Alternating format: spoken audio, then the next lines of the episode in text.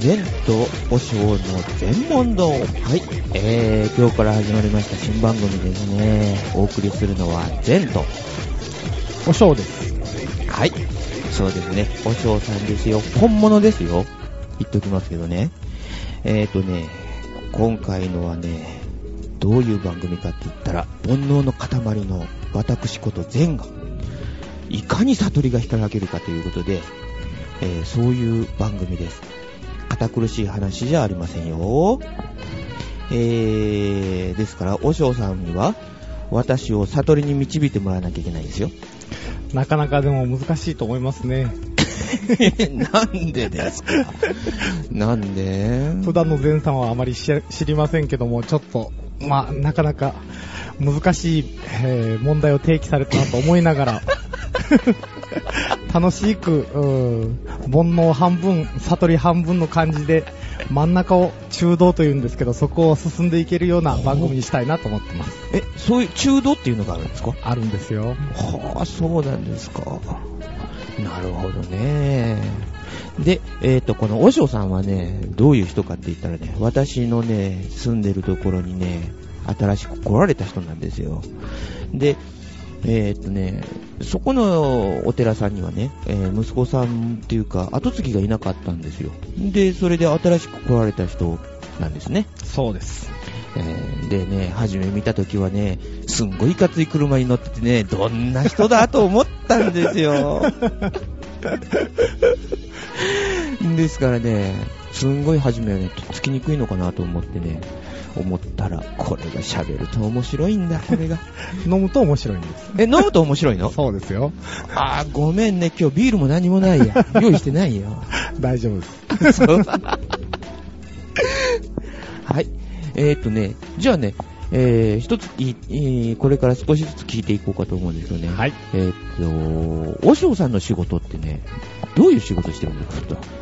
えー、まあ、第一に、まあ、皆さん思い浮かぶのは、まあ、お葬式、うん法事、うん。そういったことが、あーまず第一番にね、はい思い浮かぶと思うんですけども、はい。それ以外にもいろんな、あーお仕事があるんです。例えば、一番、その、かけ離れたところで言うと、お結婚式だとか、え、結婚式？結婚式もしますよ。あと、家事、祈祷、祈願。家事って何ですか？えっと、お家事をするんですね。えっと、なんて言ったらいいんですかね。だからまあ、あー病気になったと、おそういったものを、まあ、病気が治るように拝んでほしいとか。ああ、はいそういうのを家事って言うんですか？そうですね。うん、家事祈祷っていうのを聞いたときにね、家事ってなんだって思ってたんですよ、す実は。ね。ああ、なるほど、うんなるほど。うん。まあ、わかりやすく言うと、まあ、清める作作業ですよね。はいろんなものをね、汚れを落としていくような。うん。はいうんそうですか。はい。ということで、大塩さん、硬いですね、まだ。緊張して、緊張具合が伝わってくるようですよ。もうバクバクです。硬い硬い。いつものように、本当にちょっと弾けてほしいな。ビールで思ってこなきゃいけなかったかな。大丈夫、大丈夫。今からです。今から？10分もすればエンジンがかかります。はい、そういうことですね。はいわかりました。じゃあね、そういう仕事っていうので、えまあ、あの、やってるっていうことなんですけど、はい。えっ、と、おしょうさんはね、はい。いつからおしょうさんになったんですか？私はもう、お嬢さんになったのは、あー10歳ですね。10歳で特度受会を受けたので、10歳からもう一応お嬢ですね。?10 歳からおしょうさん。はい。え、えー、例えばまあ皆さん、うん。お葬式とかよく行かれると思いますけど、はいはいその時に戒名というものをもらいますよね。なんとはいかなんとかはいはいはいはい。大師とか。はいはい。あの名前をお私たちはもう10歳の時にいただいて、おーはい、その時まではまあ普通の名前だったんです。例えば、うんえー、和明とか、おうおう厚明とかそういった名前が、あーもうお尚の名前に変わるんです。例えば、陳年とか、一休とか、おー、なるほどね。そういう風な名前に変わって。うん。で、その時点でもう私たちは特度受会を受けて、お坊さんということでスタートするんです。うんもう完全に騙されたお坊さんになったんですけどね。え、何騙されたってどういうことよ 私はまあ実家がお寺で、ああ、はい、で、まあも、もちろん親父も、おおじいさんもお,、お坊さんで、うんという家庭に育ったんですけども、うんうん。まあ最初、まあ私少年野球やってましたんで、10歳の頃。はいはい。ちょうど丸刈りにしてたんですよね。そのまんまじゃんそう。で、まあお前も中学生や高校生になって色気がついた頃に、彼女ができた頃に、丸坊主にするのは嫌だろうと。あだから今だったら、まあ野球をしてるから丸坊主にしてるわけだから、うん今特度受会を受けとけと。そうすれば、何の苦労もなく、もうあとはもうなるならないは自分が大きくなって決めればいいんだから、おうその特度受会だけを受けときなさいと。あ、じゃあ受けようかなと。あ、そうなの？軽い気持ちで受けたらば、うん。次の日から、うん。親父がまあ座敷に呼んで私を。はいはい。で、お前はもう、特度受会を受けたわけだから、うん。今日からは、うん。親とこの縁を切ったと。え？今日からは弟子と師匠だと。今日からお父さん呼ぶことはもう許さないと。え ?10 歳で？そうですよ。もう完全に騙されました。次の日からもう朝もあ早く起こされて掃除をさせられ、で仏さんにお茶をあげさせられ、うん。でお勤めをさせられ、うん。でそういったことをしないとうん学校には行かしてあげないぞという風な感じで完全に騙されて お坊さんになりました。え、それって、有無を言わせず、次の日から？そう、次の日から。もうそのお特度受会が終わった晩に呼ばれて、明日、うんもう今日、もうお前は特度受会を受けたんだから、うん明日から坊さんとして接すると。うん。で、それがまあ10歳からうん十年続いて、今日に至るまで、おう未だに敬語です。敬語です？え？ー ちょっと待って。え、その特、特度塾、え？特度式？はい。え？それを受ける前に、はいあの、お父さんから、その、こういうことになるよっていうのは、全然何の、あの、説明もありませんでした。説明なし？何の説明もなし。髪の毛のことだけ。髪の毛のことだけ。か、そうか、中学になって髪を伸ばそうと思っても、そう。それからずっと丸坊主。ずっと丸坊主？そ なるほど。いやー、そうなんだ。う。完全に騙されました。あ、そうか。でも今となってみれば、まあ、良かったなと、おその何十年も経った後に思う話でね。ああ、そうかそうかですよ。ね。その時はもう完全にはめられたと。はめられたと思ったの？うん、思った。まあ、そうだよね。10歳の子供にね、そうなんで言われて、特度受けたらいいよっていう感じで言われてさ、はで、えーその特度式が終わった後、いうん。呼ばれてう、ん。もう親と子の縁を切られて、で、敬語で喋れって言われて、そう。どんな親じゃ、それ。だから完全にあの、相撲部屋と同じような感じですよね。あ、なるほど、そうか。はい。だからもう今日から親方と呼べと。でも、ね、えーそこからもう稽古をつけてもらう立場と稽古をつける立場というふうに完全にもう二極化するじゃないですか。だから本当に、もうね、私たちは師弟関係はないんですけどね、私はもう、その生まれ育ったお寺を出てこちらのお寺の方に来てるんで、だから師弟関係はないんですけども、もうさすがに何十年も親父って呼んだことがない人に親父とはなかなか呼べませんしね。うん。で、ましてや、まあ、あのーそんな敬語以外の言葉でね、うん話すことはなかなか難しいと。で、私がまあ、こちらのお寺に来る際に、うん。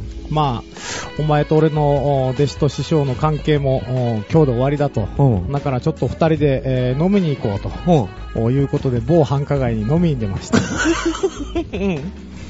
で、まあ、親父も今まで、えー師匠としてこう、肩をこう張ってた部分がありますし、おうおうおう私もまあ、師匠として、まあ、うんね、使えてたっていうのもありますしね。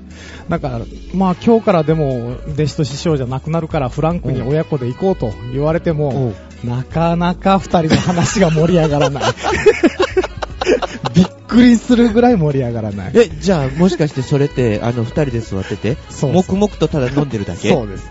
で、まあ二人ともお酒は弱い方ではないんだけども、まあもう一軒目、まあお寿司屋さんに連れて行った、え行ってもらった覚えがあるんですけどね、うんうんう。んそこでお寿司を食べながら、まあ、つまみながら、まあお酒を飲んでるけども、二人の会話が弾まずに、お酒がどんどんどんどん減っていき、それでも場は和まず、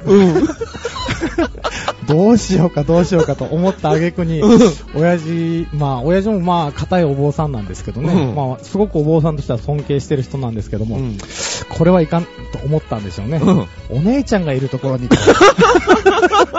生臭じゃん、それじゃ。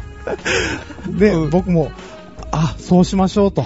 うんで、お姉ちゃんがいるとこに行ったらば、その、まあその女の人が干渉罪になるわけですよ。はいはいはい。だからまあ、いろんな話をするにしても、うん。その、ね、少し打ち解けた、うん雰囲気になりますし、はい。あら、息子さんなのと、うん。まあそんな感じでね、話を、うんするに従って、まあ、どんどんどんどんお姉さんたちのペースにはまっていき、で、まあ、だいぶね、二人との、二人の距離がこう離れていって、うん。ようやくなんか、はぐっぁ、疲れた。でもよかったっていう感じで、あの時ほど、普段はね、そんな女の人がいるようなところに飲み行ったりはしないんですけども、うんあの時は本当に、うん、お姉さんたち、ホステスってすごいと思います。そこで一つ悟りを開いたんだ。はい、開きましたね。あの時はありがたかったです。でももう親父も俺もだから普段の倍以上飲んでるからベロベロに酔っ払って、帰りのタクシーの中はもう全然もう記憶がないね、二人とも。本当で？じゃあ、いつ帰ったかもわわからない。どうやって帰ったかもわからなわい。からない。はい。それ以来二人で飲み行くことはなくなりまし。なくなったた。でも、それって、さすがにね、今までそうやって、よそよそしい感じっていうのかな。うんうん、それを急に、いいよとか言われても、そりゃね、無理無理。無理だよね。で前さんとかどうですか？親子関係は？良好ですか？あ、あのね、もううち親父じゃなくなっちゃったから。あそうですかうん。あの、あれなんだけど、うん。まあ、二人で飲みに行くっていうことがなかったね。ああ、やっぱりどこでもそうなんだよね。一度ね、やっぱりね、一度飲みに行ったのよ。あでね、あのーまずはじめにちっちゃい小料理屋に行ったのあ、ね。はいはい。で、まあ、お前もまあ、あの、こうあの高校卒業して、まあ、就職してっていうことで、うん二十歳過ぎた時にね、はいはいまあ、一回飲みに行こうやとはい。いうもんで行ったんですよ。はいはい。で、俺はあんまり酒が飲めないもんだから、はあはあまあ、ちょこちょこ飲んでる、うんあの、口つける程度だったんだけど、はいはい。まあ、話の弾まないこと？どこの家族も一緒なのかじゃあ。何をは、何を話していいのかわかんない。で、仕事はどうだとか言われるんだけど、で、仕事のことを聞かれるじゃない。え。で、そうしたら、まあ、こうこうこうでこんなもんだけ、うん。っうん。ていうじゃない。はいはい。切れるのよ、話が。ですよね。それで、切れた後に、すんごい気まずいのね。わかる。うんすごくわかる。わかるでしょ？はい。うん。だからもうそれを思い出しちゃって、今、本当に。うん誰しもそういう経験をしながら大きくなってくるっていうか、大人になるん大人ですよねになってい。くっていうかね。はあ、一つそうやって悟りを開きながらね、う んそうか。これも悟りなんだ。それ、これも悟りです。か本当に気づくことが悟りですからね。あ、そうなんだ。す全て悟りとは気づくこと。そうです、そうです。なるほどね。ということで、私をね、いかに悟らせてくれるかっていうのが、まあ、あの、お嬢さんの課題でございますので、よろしくお願いしますよ。はい、今一つでも悟りましたね。悟りましたね。すごいね。はい。この調子でどんどん行きましょう。はい、行きましょう。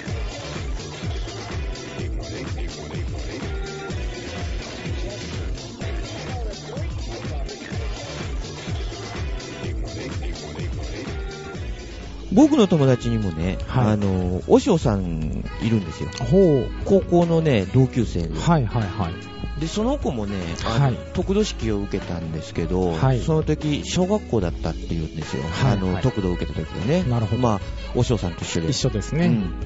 うん。でね、その子は物に釣られたんですよ。なるほど。お父さんがね、はい。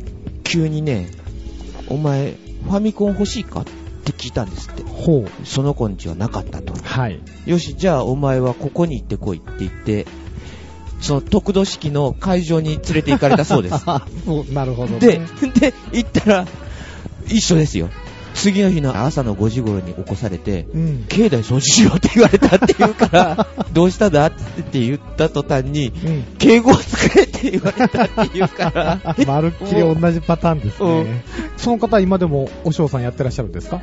わかんない。高校の時かなどっかに行って修行を受けてくるとか言ってたんですよ。ほー1ヶ月間山に行くとかあ言って。はは、なるほど。山ってなんだっていう感じだったんですけどね。今そういった話を聞いたら一つね、思い浮かんだんですけども、うん。私が指示していた、うんまあ、あ私も本山にいる頃にね、ん指示してたお嬢さんに、うん仏教って何でしょう、うん悟りって何でしょうっていう話をね、一回話を聞いたことがあるんですよね。で、まあ、その時はまあ、なんかはぐらかされた、はぐらかされたような感じがしたんですけども、うん。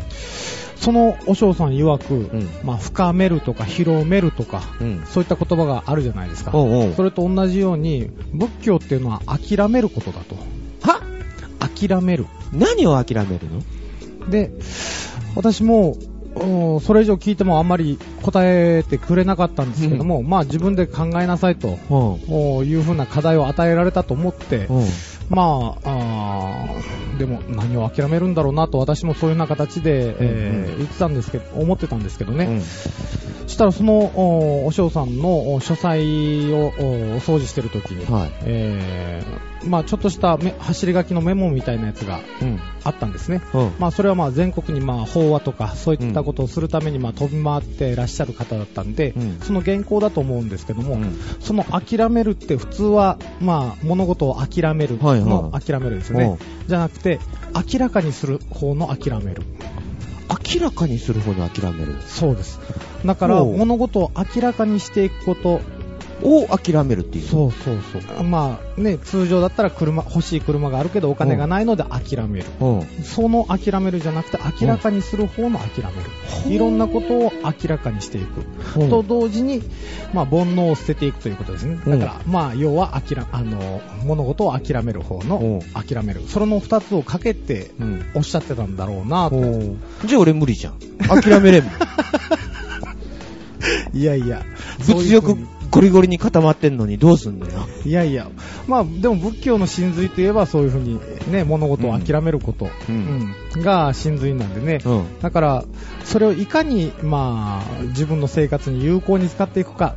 っていうことですね。だから全ての欲、物欲を諦めてしまえば本当に、えーね、それこそ、お托発をしながら、その日その日で暮らしていこうということになりますけども、私たちでもそうではないですよね。お金は欲しい。やっぱり。欲しいよ。もうゴリゴリ欲しいよ。うん。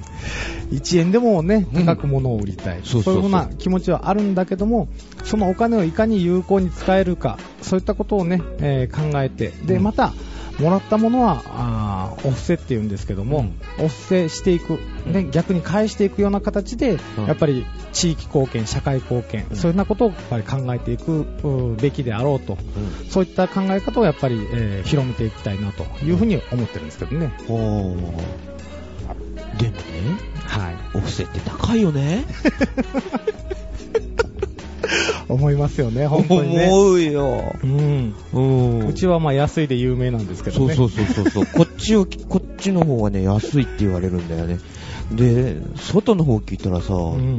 ちょっと拝んでもらったら10万とかうん20万とかって言うって言うんじゃない、ですよね、本当うんに。そういったことおあります。うん確かに。えーそうそうで、なんていうんですかね、その、私たちもお布施をもらう方としては、それを、おやっぱり真摯に受け止めて、うんで、はっきり言って見えないもの商売じゃないですか。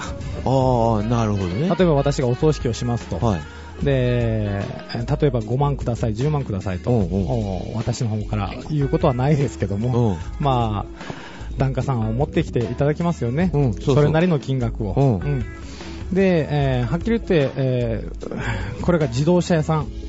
であったりとか、そういうふうに物を売る商売であれば、うん。あの、お前ふざけんなと。このポンコツ車に10万取るかとか。うん。やっぱりそのお金を出す方としては、うんあの、いろんな見解がありますよね。うん。あの、まあ、クラウンだからやっぱり300万は仕方がないだろうと。はいはい。軽自動車でお前500万と、まあ、ふざけんな っていう風な感じでうん判断基準がありますよね。あるある。でも、お葬式とか特に判断基準がないじゃないですか。ないよね。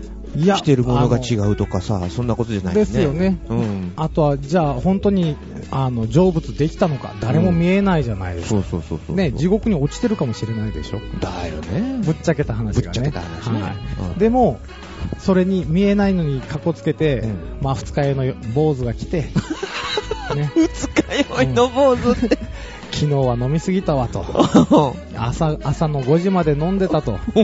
で、それからちょっとうん一眠りしてう、ん酒くさいまま来て、うん。で、ね、何百万、何十万か知りませんけど、そんなお布施をいただいて、はい。えいや、とうとう、葬儀屋に言われるがままに1時間で終わってくださいねと。おうはい、了解しましたと。おあるの？そんなの？そういうのありますよ。実際のところはね。マジですか？で、ちょちょいちょいと終わらせて、うん。で、利口下なことを言って帰るんですよ。うん。これで、あなたの、うんね、お父さんは成仏いたしましたと。うん。うん、今からは、えっと、また四十九日の意味分けをしてもらって、百花日に拝んでいただいて、一周期が来て、初盆が来てと、そうそういうような形で、えー流れ作業で、えー何の疑いもなく過ぎていくわけなんですよ。でも、やっぱり、えーそれであるからこそ、見えないで、見えないものであるからこそ、やっぱ僕たちは真摯に受け止めて、真剣にやっぱ取り組まなくちゃいけないっていうふうにことを、うんやっぱり真摯に考えていかなくちゃいけないと思うんですよね。だから、まあ、以前ね、こういうことがあったんですよ。えーっと、私がまあ、大きなお寺のお手伝いに行ってる時なんですけど、うん。えーっと、そこは、あーお葬式とかしない、えーまあ、某有名な、あー全国的にも有名な大きなお寺なんですけどね。おうおうで、そこで、まあ、毎日何百人何千人という方がうんお越しになります。うん。で、それをおお払いをしていくお仕事なんですね。え、その何百人一人ずつ？じゃなくて？一人ずつ。一人ずつ？はい。すごいな。はい。もう、一日で喉カラカラになります。で、そういった風な形で、えーお払いをしていくんですけども、うんまあずっと最初のうちはいいです。うんあー、臨病と社会人手伝い全部、ボロンボロンボロンボロン、ね、そういう風な形で、まあずっとおやっていくんですけど、うん。うん、そしたらまあ皆さんおっしゃるんです。ああ、おお嬢さんおかげで肩が軽くなりましたと。痛かった膝が楽になりましたと。やっぱりそういうふうに、その、お葬式とかでは得られない、その目に見える、成果というか、評価というか、うんそういうようなものがいただけるんですね。だからこっちとしては、まあ、どんどんどんどん気持ちがこう、乗ってくるわけですよ。で、まあ、そこはね、先ほどえー言った通り、えー何千人という参拝客がある大きなお寺なので、だから、あー私たち、その、交代交代で、ねうんえーやってるんですけどもね。したら、ある東京の方の、おーまあ、有名、そこも大きな檀家寺のうんおお嬢さんが手伝いに来てたんですね。うん。で、それはもう私の本山で修行してた時の後輩にあたる人間なんですけどもね。うん。で、その子も一生懸命やっておりました。したらその子がお家事をしている時に、お祓いをしている時に、うん。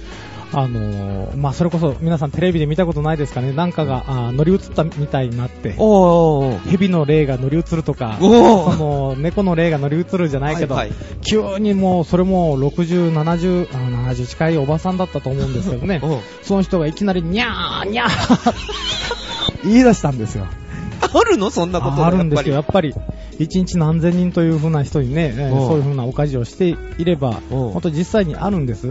だからそういった、こんな話はね、するとやっぱりなんかちょっとインチキ坊主っぽいんで、やっぱ皆さんあんまりしない方が多いんですけど、うん実際あるんですよ、そういうことね。そんなこと真似しろって言ってもできないですよ、70過ぎのおばあちゃんがね、うん猫の真似、にゃーにゃーって何千人もおる前でですよ。お堂の真ん中でね。で、その、お私の後輩のうんお嬢さんの足元にまとわりついてきてね。うん。うん。で、もうそれこそペロペロペロペロ、あの、舌出してペロペロペロペロとその足を舐めたりするわけですよ。みんな、唖然、騒然ですよねそこに見守ってる人たちは。はい。あ、こんなのテレビで見たことあるけど、本当にあるんだと。こんなことがあっていいのかと。うんいう風な感じなんです。でもその、お若い私の後輩、当時そうですね、27、8だったんじゃないですかね。まあ、何十年も前の話なんですけどね。で、もうビビってるわけですよ。今までその子はもうお葬式と法事しかしたことがないんで。うん。だからもう、どう対処していいかよくわからないと。でも、まあ、とりあえずもう教わった通りに、一生懸命、その、尺状というものを使いながらね、その、悪霊退散するように、うん。もう一生懸命一生懸命やってるわけなんですよ。除霊をしてたそうですわけで。。効果なしです、まず、え、じゃあどうしたのその人？で、えーその時、まあ、たまたま私のお親父も一緒にいたんですけどもね、うんそしたら親父が、まあ、ちょうど駆けつけて、うんで、あのー除霊をして、うん。で、その人はもうその場にパタッとお倒れ込んで、えで、ー、まあとかもあるの？そうです。あの、しますよ、もちろん。はあで、まあ、10分ぐらい寝かしつけた後に、なんだか軽くなったと。そりゃそうだよね。はい猫がいなくなりゃ軽くなるかな。はい。で、最近なんか猫のことでなんかあったんじゃないですかというふうに、えー聞いたら、うん。まあ私の、すごく命の次にだ可愛がってたと、うん大事にしてた猫が水死したという話をしてあって、うん。で、まあこう、あなた今こうこうこういう状況だったんですよと。あそれはありがとうございましたと。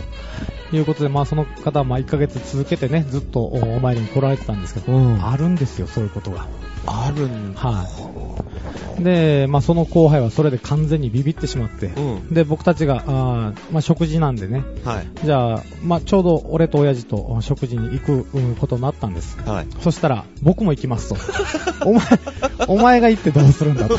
誰が、誰が誰がするんするんだと。誰がお払いするんだと。お前は俺と。俺たちは飯食ってくるからと。したら嫌です。一人になりたくないです。どっちか残ってくださいと。なるほどね。また同じことがあったらどうしようっていうそう感じ。そうそう。でもう完全にビビってしまってう。ーわ、で、その時にまあ親父が言ったんですけども、うん。まあ、あーまあね、まあ、リスナーの方もよくわかってると思いますけども、うん関東、特に東京っていうのは、はいその、お葬式の相場っていうのはもう桁違いに高いです。ほんとはい。だから、もうどんなに安く、安いお葬式をしても、お布施が100万円という、うん、世界なんですよ。本当にね。田舎とはわけが違うんです。すいません、田舎でーす。5万、10万でお葬式なんてしてくれないですからね。そうなんだ。はい。ですから、すごいな。お前は、その時にうちの親父が言ったのが、うん。お前はふざけるなと。うん。うん。お前はいつも100万、200万のお布施をもらって、うん。後ろに100人、200人の、うん改装者をね、従えて、うん。で、あのあの世に送ってやってるんだろうと。うん。うん。お前はどんな気持ちでしてたんだと。うん。一生懸命してないのかと。うん一生懸命すればこの除霊もできると。うん。みんな同じ修行を受けてきて、うんで、同じようにな除霊のやり方、俺がだけ特別に、えー、何かを学んだわけじゃないと。同じやり方をして、お前は除霊ができない。俺は除霊ができる。うん。おかしいと思わないのかと。おー。私は絶対に除霊してやる。絶対に落としてやると。うん。信念を持ってやってる。その信念の違いだけだと、俺とお前の違いは。特別なことは何もしてないぞと。おお前そのぐらいの気持ちで葬式に臨んでるんだろうと。あ、気持ちの向かい方ね、じゃあ。そうですよ。んだから見えないものが相手なんで、うん。どういう風に自分が望むのか、そこが大事ですよね。だからそんな気持ちでお葬式をしてるのかと、お前。うん。だからそれならばお前はいけないぞと。うん。うん。お前お葬式するときも本当に、あ、もしかしたら成仏できないんじゃないかなと。怖いですと。うんやめたいです。誰か代わりにお葬式してください。100万円あげますんでと。うん。言うんだったらいいぞと。お前、美味しくて誰も文句が言わないところはいただくけれど。そういう風な感じで、除霊とかね、そういった目に見える部分に関しては、ビビってできないと。どういうことだと。そんな取り組み方あるかと。そんな失礼なことがあるかと。そういう風に言ったんですよね。だから、なるほどなと。すごいな、そうなんだ。はい。だから私たちもね、こう、お通夜の席に行ったら、うんまあ、お通夜の次の日がお葬式ですよね、はいはいはい大体ね。はで、お通夜に行ったらば、まあまあ、まあ、早め、早いね、若、うん若い年で亡くなられた人は別ですけども、まうんあ、だいたい90、100、そのぐらいで亡くなられたらば、うんもう大往生だったと。そうそうそうそうんだからもうお嬢さんももうお祝い、半分お祝いと思って、うんいっぱい、えーお通夜で飲んでいってくださいよ、う。とうんいうふうにおっしゃります。うん。大体の、そのね、高齢で亡くなられたところは、そうそう。もう大体ね、家族の方もその心の準備もできてるじゃないきてるもんね。うんもでも私は一切手をつけません。お酒はね、前日なんて。う、そうか。はい。私がお通夜でお酒を飲んだっていう噂を聞いたら、あ、あの坊主も堕落しやがったと。いうふうに思ってもらって堕落豆腐触れるんか。私は絶対にお、お通夜の時にはお酒は飲みませんし、うんもちろん家でも飲みません。おー。やっぱりそのぐらいじゃあいつ飲むの？お葬式が終わった後に、あとね、お布施を数えながら、数えながら、うわおー。まあそれは冗談ですけども、まあそういうような形で、やっぱり自分を律するところを持ってないと、やっぱりいけないと思うんですよね。じゃあ、なんていうのかな、けじめっていうことかな。そうですね。はい。うんだからそのぐらいの気持ちでやっぱり望まないといけないと思いますよね。あだからそれができないようなお坊さんのところに、えーついてらっしゃる方は、うん。ぜひうちの檀家になってもらいたい そっちかい と思います。うん、なるほどね。はいい。わかりました。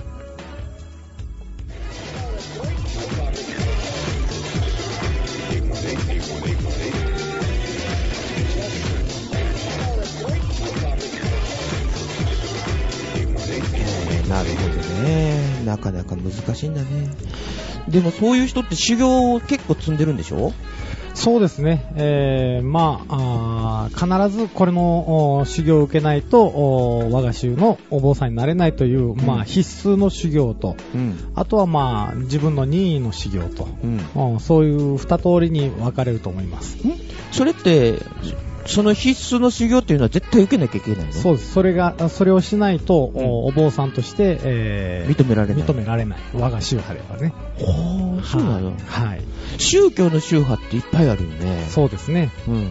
でも大元に負けたら、なんか二つだってこの前言ってたけど。そうですね。まあ、あー天台宗をお祖山として、うんまあ、広がったあー宗派ですね。うんまあ、日蓮宗とか、うん例えば浄土真宗、浄土宗、うん。あと、禅宗系統も大体、えー比叡山の方で修行されたあーお嬢さんたちがうん出られて、えー新たに宗派を開いたという宗派ですね。あとは、あー高野山系統ですね。あっちの真言宗はまるっきりその天台宗とは関係なく、うん独立していった、もともとね、えーあ、なるほど。たあれですね。うんその大体二通りに、えー分けることはできるんですけども、大体そのお密教おがあるうん宗派っていうのは、その、修行が厳しいですよね。あ厳しいんだ。そうですね。天台宗であるとか、真言宗であるとか、うんあと、まあ、有名なのは禅宗ですね。永平寺の。あそこはもう、かなり、えー戒律が厳しくて、それに沿った、あー修行をされてありますよね。うん。うん。なるほどね。あの、滝行とかってあるの？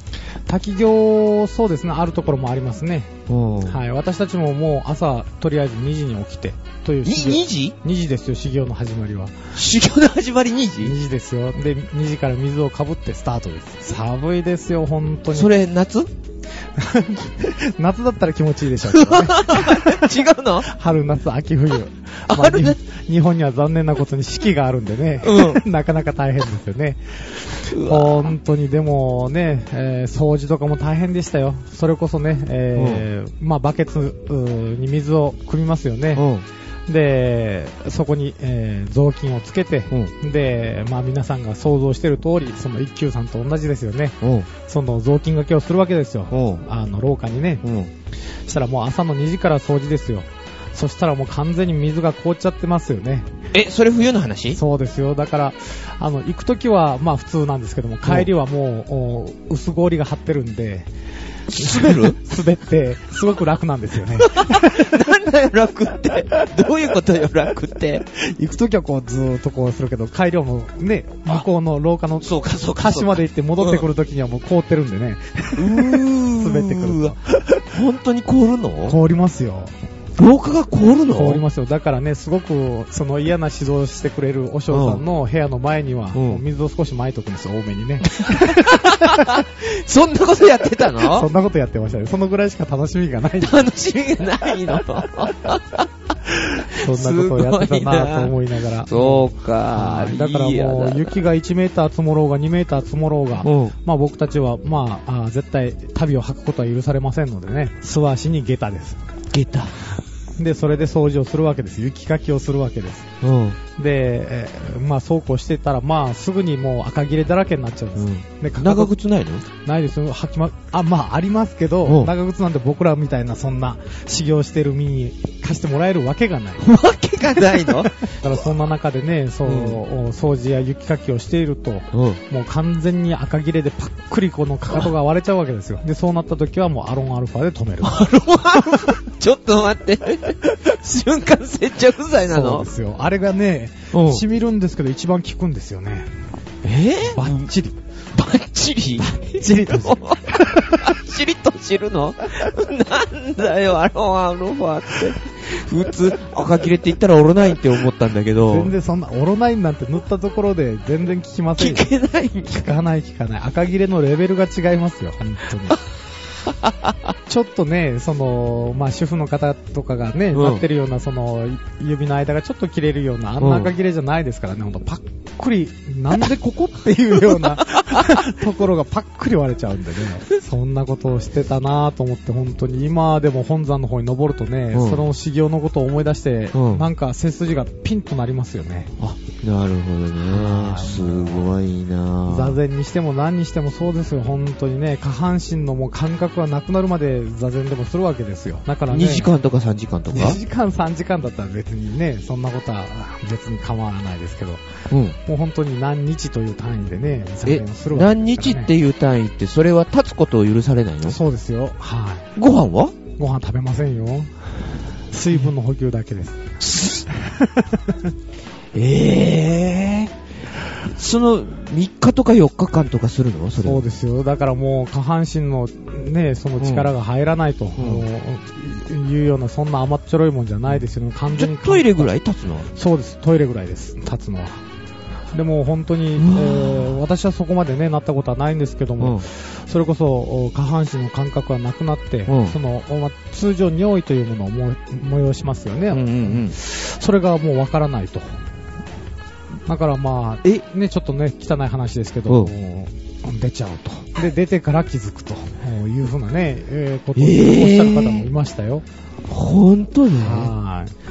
うーわー、そんな時間まで皆さんしてみます？いやー。俺嫌だな。そこまでしたくな。いね。な。。なかなかそんなことはね、普段できないんですけどね、うん。まあ、私のちょっとね、経歴をちょっと、お話をしてないんで皆さんわからないと思いますけども、私はまあ、本山の方で、えー5年ですかね、修行した後に、うん。えー某地方都市に戻りまして、はい。私の実家のあるところに戻りまして、で、その後ちょっと、おしばらく、うん10年ほどですかね、うん。商社マンとして、えー一般人に紛れて仕事をしてた時に、王将という立場を隠して？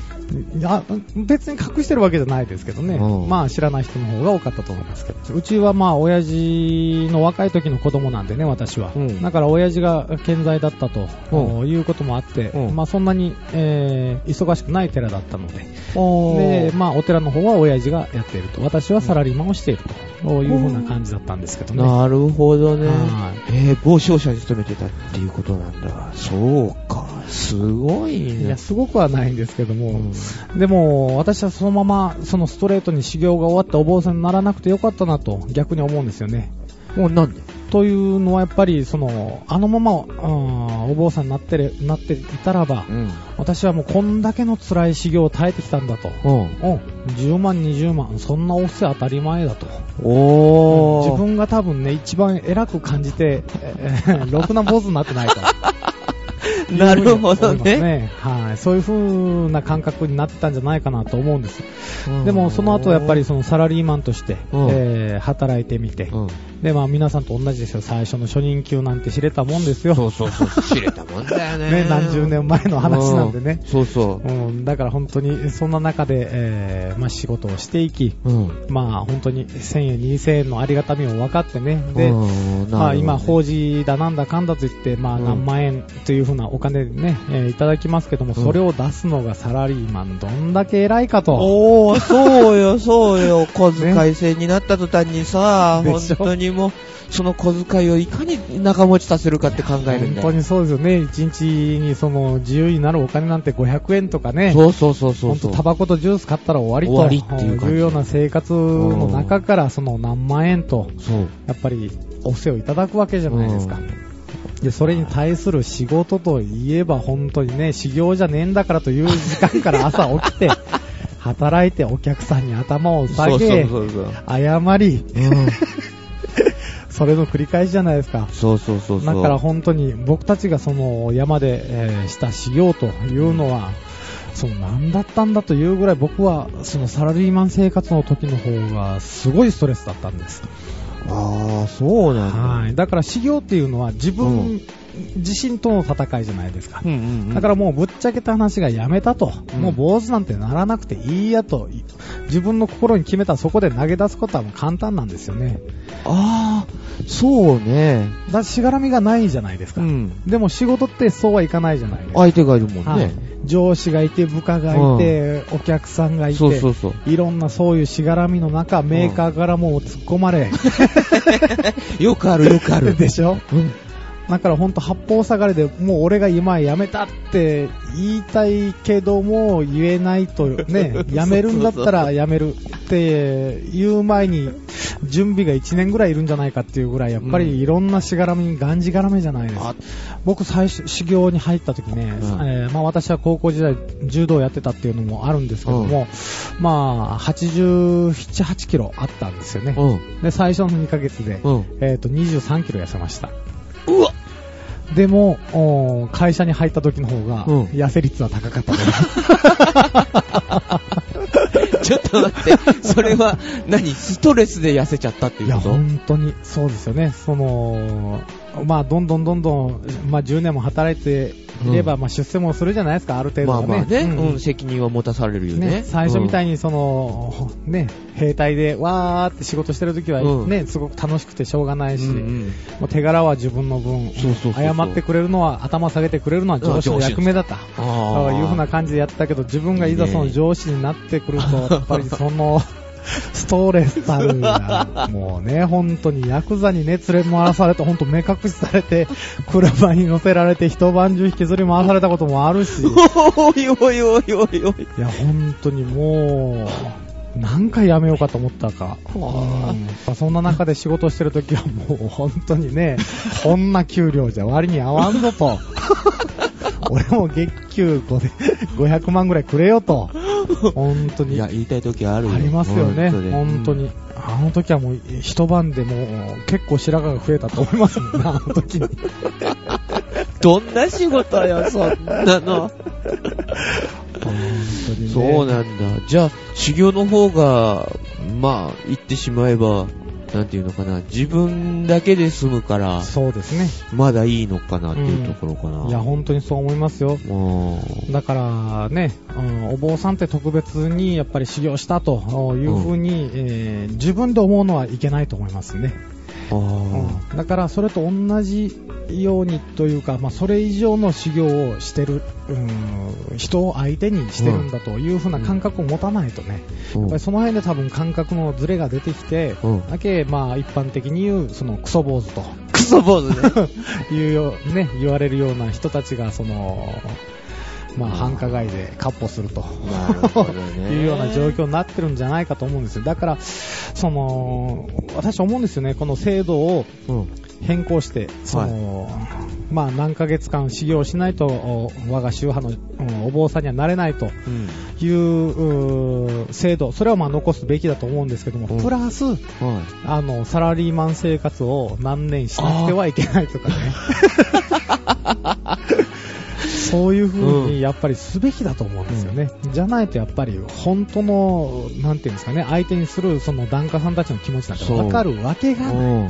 今回このね、えー、ラジオの話をいただいたときに、うんその、まあ、なんていうんですかね、その前さんを悟りに導こうと そうそう。いう風なね、うんその、サブタイトルというか、そうそうそう。そういった、まあ、企画のもとに始まったんですけども、うん結局、そうやって、えー人に話をすることで自分のね、やっぱりあり方っていうのをもう一回見つめ直すいい機会になるんじゃないかなって思って、このお話を、ね、受けたところもあるんですよ、実は。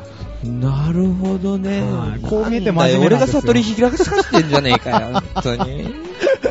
なるほどね。はい。だからね、これを機にちょっとね、二人で悟りませんか？あ、なるほど。うん。違うよ。俺を悟らせなきゃいけないんだよ。違うんだよ。いいじゃんよ。二人で頑張れば。二人で頑張るのかよ。なんだよ、そういうことになっちゃったの？その方向で、ちょっと、検討してください。あれ？なんかタイトルと違ってきたぞ。まあいいや。それで行きましょわかりました。じゃあそういうことにしましょう。はいじゃあお互いが自分を見つめ直すということう。ね。はい。なるほどね。わかりました。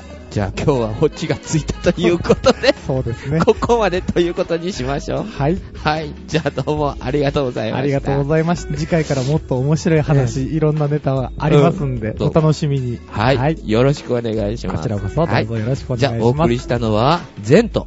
おしょうです。はい。じゃあ今日はこういうところで、また今度。